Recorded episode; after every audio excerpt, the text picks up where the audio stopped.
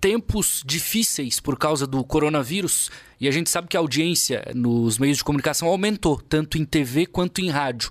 Ao mesmo tempo, a gente sabe que o cenário de economia vai ter problema no país pela frente e muitas empresas vão cortar onde acham que devem.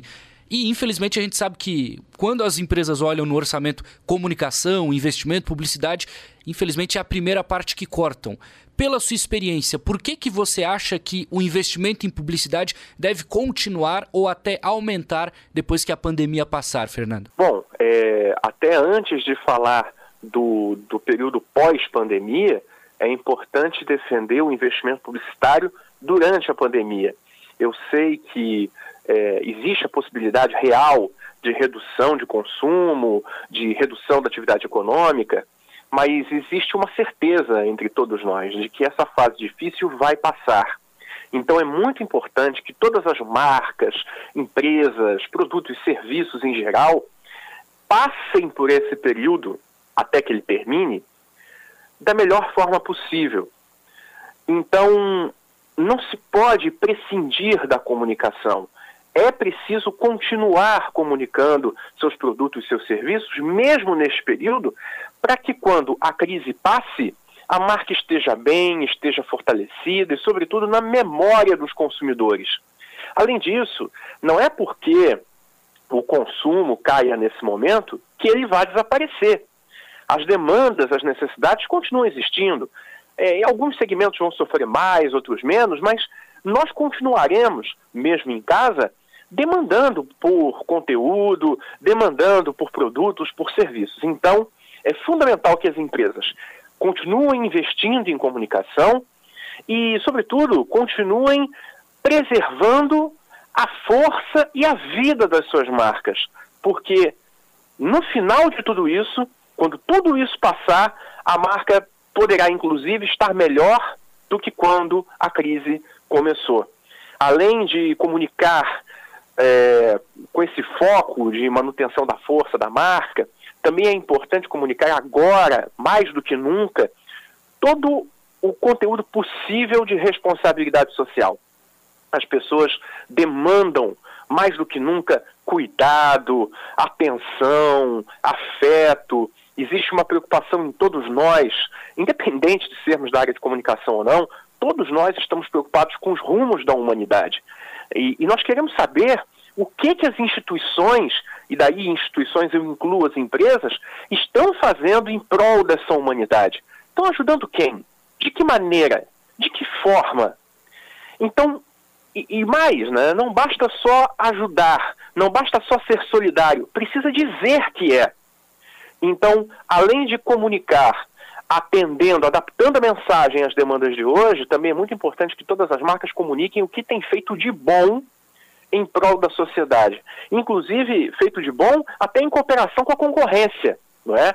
As empresas de telefonia têm dado exemplo disso, outros setores têm dado exemplo disso, até o setor de comunicação, de radiodifusão tem dado exemplo disso, de cooperação, de solidariedade. Isso precisa ser feito e comunicado.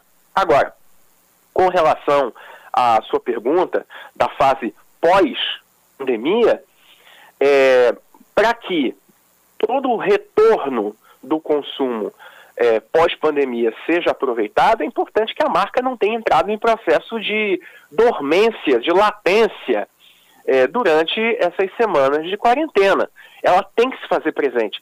Volto a dizer, não da mesma forma que era antes da quarentena, mas ela precisa estar ativa comunicando, senão todas as oportunidades que vierem depois ela não vai conseguir aproveitar simplesmente pelo fato de que ela estará lá, adormecida e esquecida na memória do consumidor. É, quem não é lembrado acaba não sendo consumido, acaba não sendo escolhido à hora do consumo. Então, comunicação exige constância.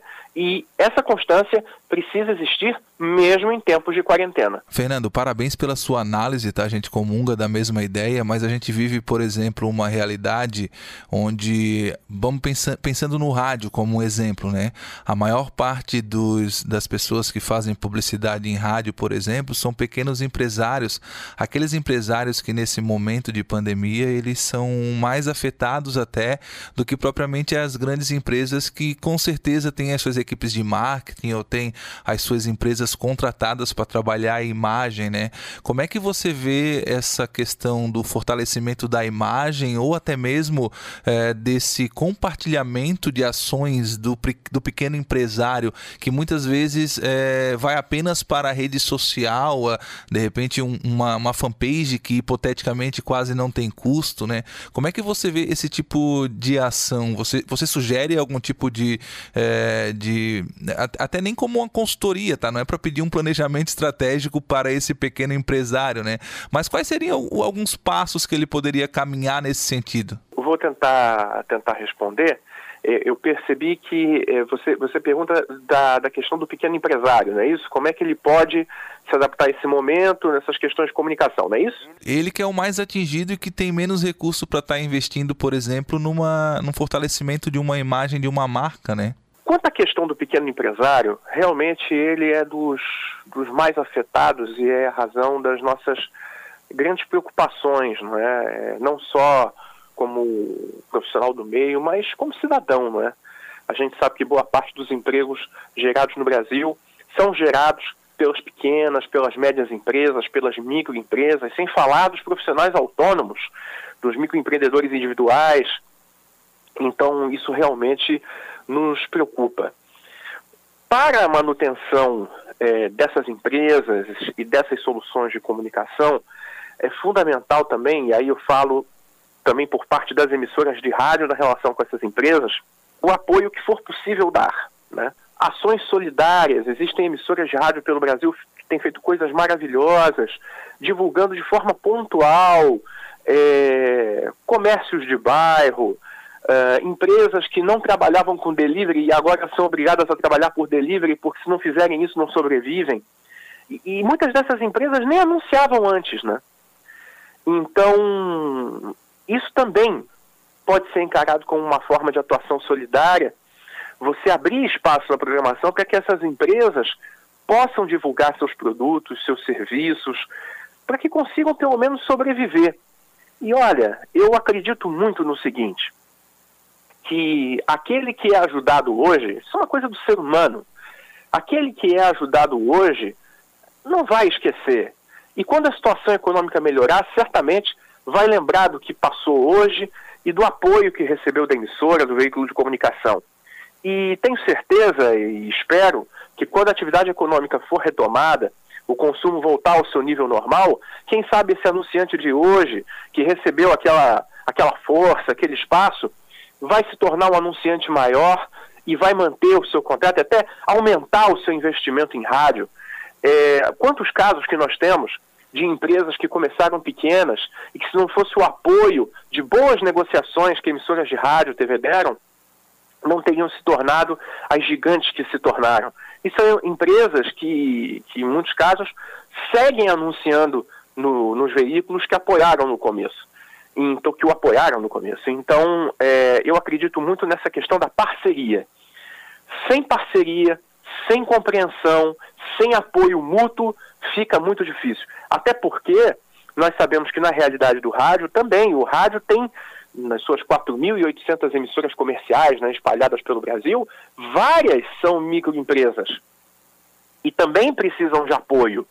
Então, parceria e cooperação é fundamental. Na sua visão, Fernando, você enquanto especialista aí da comunicação, você acha que a gente vive um momento, até como exemplo o próprio Big Brother aí, que é, passou de um bilhão e meio aí de, é, de interações, digamos assim, né? As pessoas, por estarem confinadas em casa, por estarem de quarentena, elas estão consumindo mais mídia, elas estão mais, mais é, dispostas, por exemplo, a consumir uma imagem que aparece na televisão, que aparece no rádio, que aparece na web. Qual a sua visão em relação a isso?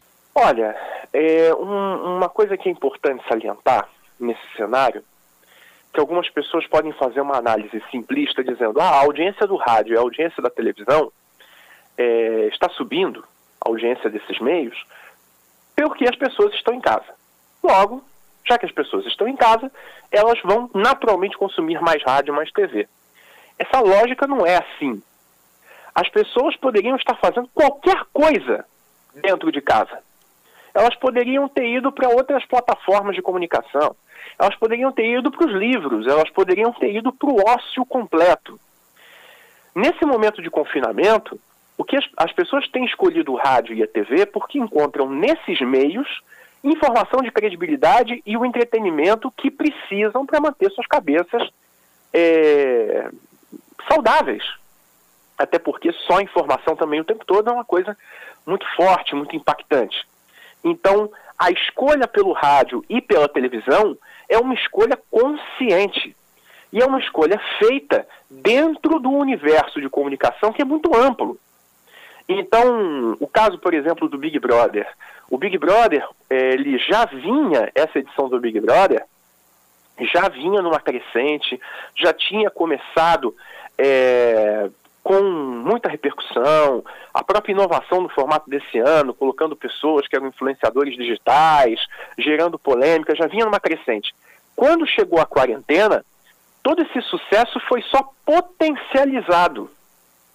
Então, quer dizer, o produto já tinha suas qualidades. Agora, é claro, momento de quarentena, que as pessoas estão trancadas em casa, o potencial de audiência, de audiência cresce. Mas é um mérito anterior à quarentena. E agora também é importante pontuar uma outra coisa. É, no caso, quando a gente analisa a grade da Globo, o Big Brother hoje é o único produto de entretenimento da casa efetivamente inédito, né? Porque a linha de show da manhã foi encerrada, as novelas é, foram suspensas, os programas de auditório, como Faustão, é, Luciano Huck e Serginho Grossman, com, estão com as suas produções paradas, é, vários ainda ou seguem com quadros gravados ou com quadros reprisados. Então o Big Brother é um produto de entretenimento ao vivo que a Globo tem, então todas as atenções estão voltadas. Mas, volto a dizer, é, esse crescimento de audiência, ele se deve a um movimento que já vem de um tempo e que a quarentena só potencializou. Se a gente pegar essa análise que eu fiz agora do Big Brother e extrapolar isso para a televisão como um todo, eu coloco da mesma maneira. A televisão está aí, esse ano completa 70 anos, fazendo um trabalho realmente fantástico, não é? A televisão brasileira é uma das melhores do mundo, eu digo sem medo de errar. Então, nesse momento mais extremo, as pessoas vão para a televisão porque confiam nela, porque tem uma relação com ela. E com o rádio é a mesma coisa. Se o rádio brasileiro fosse ruim, não tinha quarentena que desse jeito. Né? As pessoas estão escolhendo o rádio porque confiam no rádio, porque tem uma relação com o meio já de muito tempo. E que agora, com mais tempo disponível, essa relação se intensifica ainda mais. Mas eu quero sublinhar isso. É uma relação baseada em valores, em atributos já construídos ao longo de todas essas últimas décadas. É mérito do rádio, não é só a quarentena que ocasionou tudo isso. A quarentena ampliou, mas não construiu do nada, né? Fernando, que tipo de mensagem o empresário precisa transmitir através da rádio é, nesse período e depois? O que ele precisa buscar na pessoa, na sua opinião? Qual seria é, a palavra-chave? É sensibilidade? É, é superação? É promoção? O que, que ele tem que tocar a pessoa durante esse período e depois dele? Antes de mais nada, é necessário que o anunciante ele se cerque do máximo de dados possível para tentar entender qual a demanda do seu consumidor nesse momento. Tentar entender como é a rotina que ele vive hoje, que certamente é bem diferente da que ele vivia algumas semanas atrás. A partir do momento que ele se cerca dessas informações, muitas delas disponíveis em estudos gratuitos, hein? Estudos que as grandes empresas de pesquisa têm colocado gratuitamente na internet. Partir do momento que ele reúne essas informações e interpreta, ele consegue construir um discurso mais eficiente, mais razoável, mais é, interessante para o público nesse momento. Então, e, inclusive, ele consegue adaptar o seu próprio produto, o seu próprio serviço em si, né? não só a comunicação, mas o, o, o, o que digamos o core business do seu negócio, é, ele consegue adaptar. Mas acima de tudo isso, na minha visão, este é o momento da responsabilidade social. Mesmo daquelas empresas que tiveram as suas atividades é, diretamente atingidas pela quarentena. E vou além, especialmente as empresas que tiveram suas atividades atingidas pela quarentena. Essas precisam manter-se comunicando o aspecto através do aspecto social das suas marcas. Vou citar um exemplo: uma casa de shows. Ela está tá fechada, ela está parada. Mas é importante que ela continue se fazendo lembrada, porque isso vai passar. Então é importante que ela se mostre solidária, que ela se mostre comprometida com a sociedade, ajudando a fazer com que esse momento passe mais rápido possível e passe da melhor forma possível. Tem tanta gente precisando de ajuda, tanta gente. E quando uma marca se coloca à disposição para ajudar e comunica isso, ela sai muito vitoriosa. E a sociedade vê bem, e tem que ver bem mesmo, porque nós somos todos uma coletividade. Nós estamos todos juntos e precisamos mais do que nunca uns dos outros. Essa pandemia, se deixa uma lição, é essa: é de que todos dependemos dos outros. Não é? Nós ficamos em casa, nós que, por exemplo, não fazemos parte de grupo de risco, nós ficamos em casa não por nós, mas por aqueles que amamos, para que não peguem de nós. Então, isso, é, essa visão do coletivo, ela também tem que ser passada para as empresas, ela tem que ser passada para aqueles que é, é, fazem parte do nosso dia a dia, demonstrando que realmente se preocupam com o outro. Então, neste momento, eu deixaria essas duas dicas. Observar com atenção como está a demanda e a rotina do público para adaptar seus produtos, serviços e mensagens ao momento, e, acima disso, focar na responsabilidade social. Focar em ações concretas que ajudem a sociedade a enfrentar esse momento de uma forma um pouco mais leve, um pouco melhor. Fernando, muito obrigado pela entrevista aqui na Rádio Cidade. A gente se coloca à disposição de alguma forma e, claro, parabeniza o seu trabalho aí com as milhares de emissoras, como você próprio disse, em todo o país. Tá bom, meu amigo? Nada, olha, eu agradeço muito a vocês. Obrigado pelo espaço e continuo na torcida aí sempre pela, pela Rádio Difusão de Santa Catarina. E também contem comigo. Estamos juntos aí e vamos passar por essa. Pelo que a gente percebe, faz palestras, é, conferências, enfim. É, deixa o, o seu contato. Estou presente em todas as redes sociais, Facebook, Instagram, LinkedIn, é, à disposição e também através do meu site, fernandomorgado.com.br, fernandomorgado.com.br. Lá tem todos os canais de contato e todos os meus projetos profissionais, as últimas notícias. Enfim, é o espaço onde eu reúno toda a minha atividade profissional, como consultor, como palestrante, como professor, aqui no exterior.